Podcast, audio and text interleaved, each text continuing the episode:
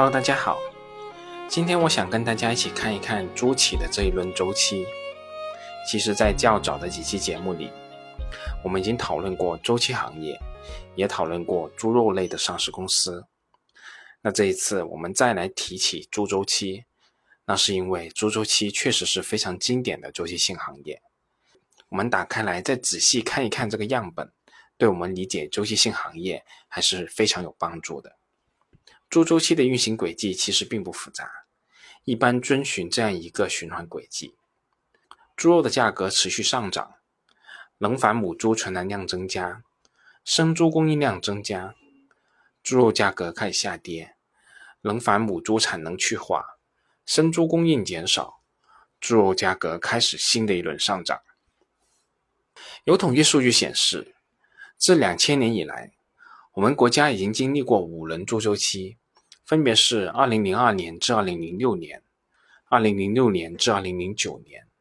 二零零九年至二零一四年，二零一四年至二零一八年，以及二零一八年至今的新一轮猪周期。每一轮猪周期的时长大约在三到五年不等，而在每一轮猪周期见底的时候，通常都是伴随着大型生猪养殖企业破产的情况发生，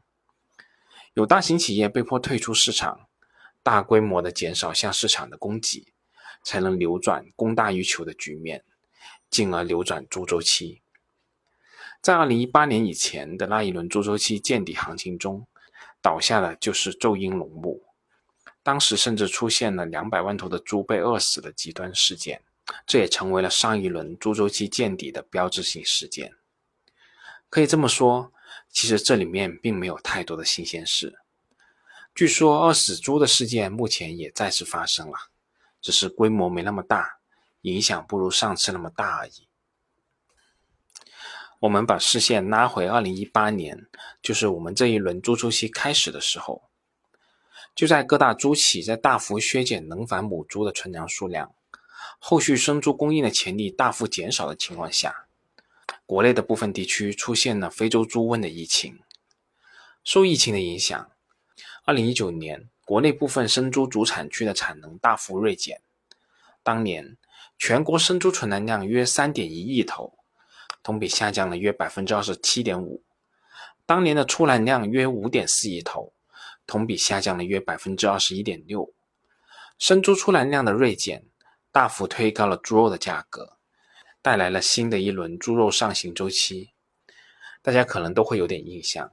在二零一九年当年。猪肉的价格甚至高达约六十元每公斤，与二零一八年初猪周期开始的时候相比，涨幅约达到百分之二百二十，并带动了牧原、新希望、温氏等猪肉类上市公司股价的上涨。猪肉价格的上涨，自然带动越来越多的公司和农户进行产能的扩张，增加冷繁母猪的存粮数量。时间到了二零一九年九月前后。国内的养猪场二元母猪的存栏量陡然上升，增速一度达到百分之二十二，甚至出现了二元母猪存栏量高于发生非洲猪瘟前的情况。在这个过程中，还出现了一股难以忽视的力量。在非洲猪瘟疫情肆虐之前，各级政府部门出于环保等原因，对养殖业进行了严格的监管限制。但到了二零一九年，叠加非洲猪瘟疫情和猪周期自身的影响，猪肉供给价格严重短缺，导致猪价大幅度上涨。大家都知道，猪肉在我们国家绝对属于民生商品，而猪肉价格上涨对 CPI 指数的巨大拉动作用，促使监管部门取消了各级对生猪养殖的限制，并开始鼓励生猪的养殖。当然了，我们也很明确。政策面对于养猪的鼓励或者限制，出发点都是为了让行业更加健康有序的发展，让猪周期的波动不再那么剧烈。但客观的结果是在利益和政策双重刺激之下，大量的养殖企业规模化扩张产能，中小型养殖户也开始恢复生产的热情，所有的人再一次进入了一次更疯狂的猪周期循环。在供应量逐月增加的情况下，猪肉价格开始下跌。猪肉价格连续二十周持续下跌，一些个人或者规模较小的养殖户开始承受不住经济的压力，退出这个市场。根据农业农村部专家此前的预测，二零二一年猪肉价格将会前高后低，高点出现在春节前，下半年将会恢复到往年正常的水平。二零二零年底到二零二一年初，猪价确实也出现了高位，不过当时养殖企业并不认可专家的看法，相当多的养殖场户判断猪肉供应仍然处于供不应求的阶段。认为猪价将会再创新高，这样的判断其实意味着此前价高就跌的猪周期将会失效，转向由高变得更高的新型猪周期。这种现在看起来近乎疯狂的预判，在当时却很有市场，所以不少养殖户和企业都不顾相关部门的数据及建议，开始大量的压栏，有的地方压栏量甚至高达一半以上。原本两百多斤就能出栏的生猪，结果压到四百斤、五百斤、六百斤再出栏。如果按照二零二零年底的猪价计算，如果把生猪压栏到四百斤再卖，每头生猪约可多赚近千元。但到了二零二一年春节后，猪价确实就如农业部专家预测的那样，开始持续的下跌。根据农业农村部的定点监测。二零二一年四月，生猪养殖场的亏损面约为百分之一点一，而到了五月份，生猪养殖场的亏损面就达到了百分之九点七。到了二零二一年六月，白条猪的批发平均价降到二十元每公斤以下，比上月下降了约百分之二十，比去年同期更是下降了百分之五十。猪价的实际走势和市场预期偏差巨大。猪价甚至跌破了自产自繁的成本线，这意味着曾经令养殖企业恐惧的猪周期重新又回来了。在重新回归的猪周期面前，机构和投资者们又免不了开始预测猪肉价格何时更能够重新上涨。有不少业内的人士和机构将时间点指定在二零二二年的春节，但现在我们也看到了，猪肉的价格仍然在底部摩擦。市场有关方的预期又一次落空了，在这一轮漫长的猪价下跌周期中，也让各家养猪类的上市公司亏到哭。亏损的局面谁都不愿看到，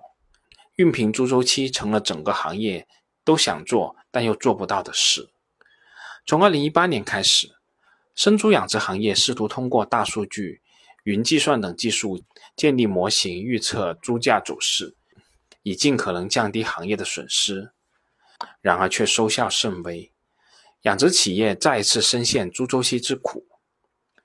理论上来说，既然猪周期有一定的规律性，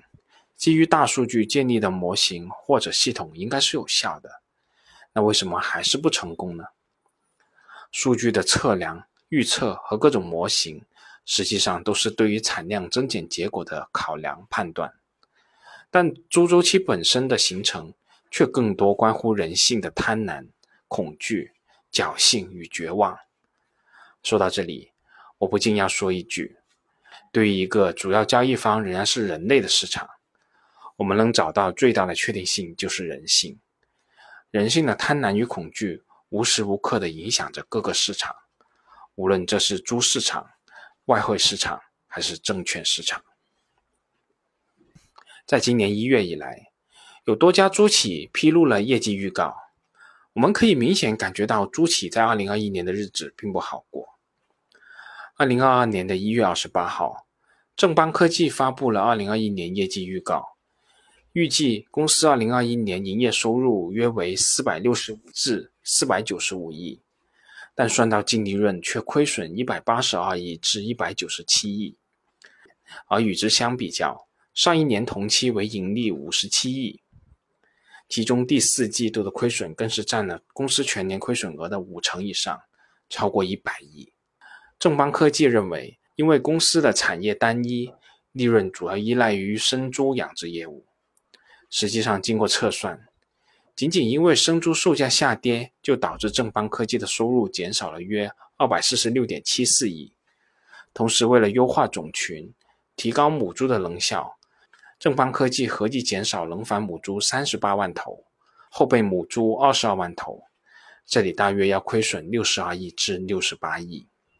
温氏股份预亏一百三十亿至一百三十八亿，虽然亏损金额没有正邦科技高，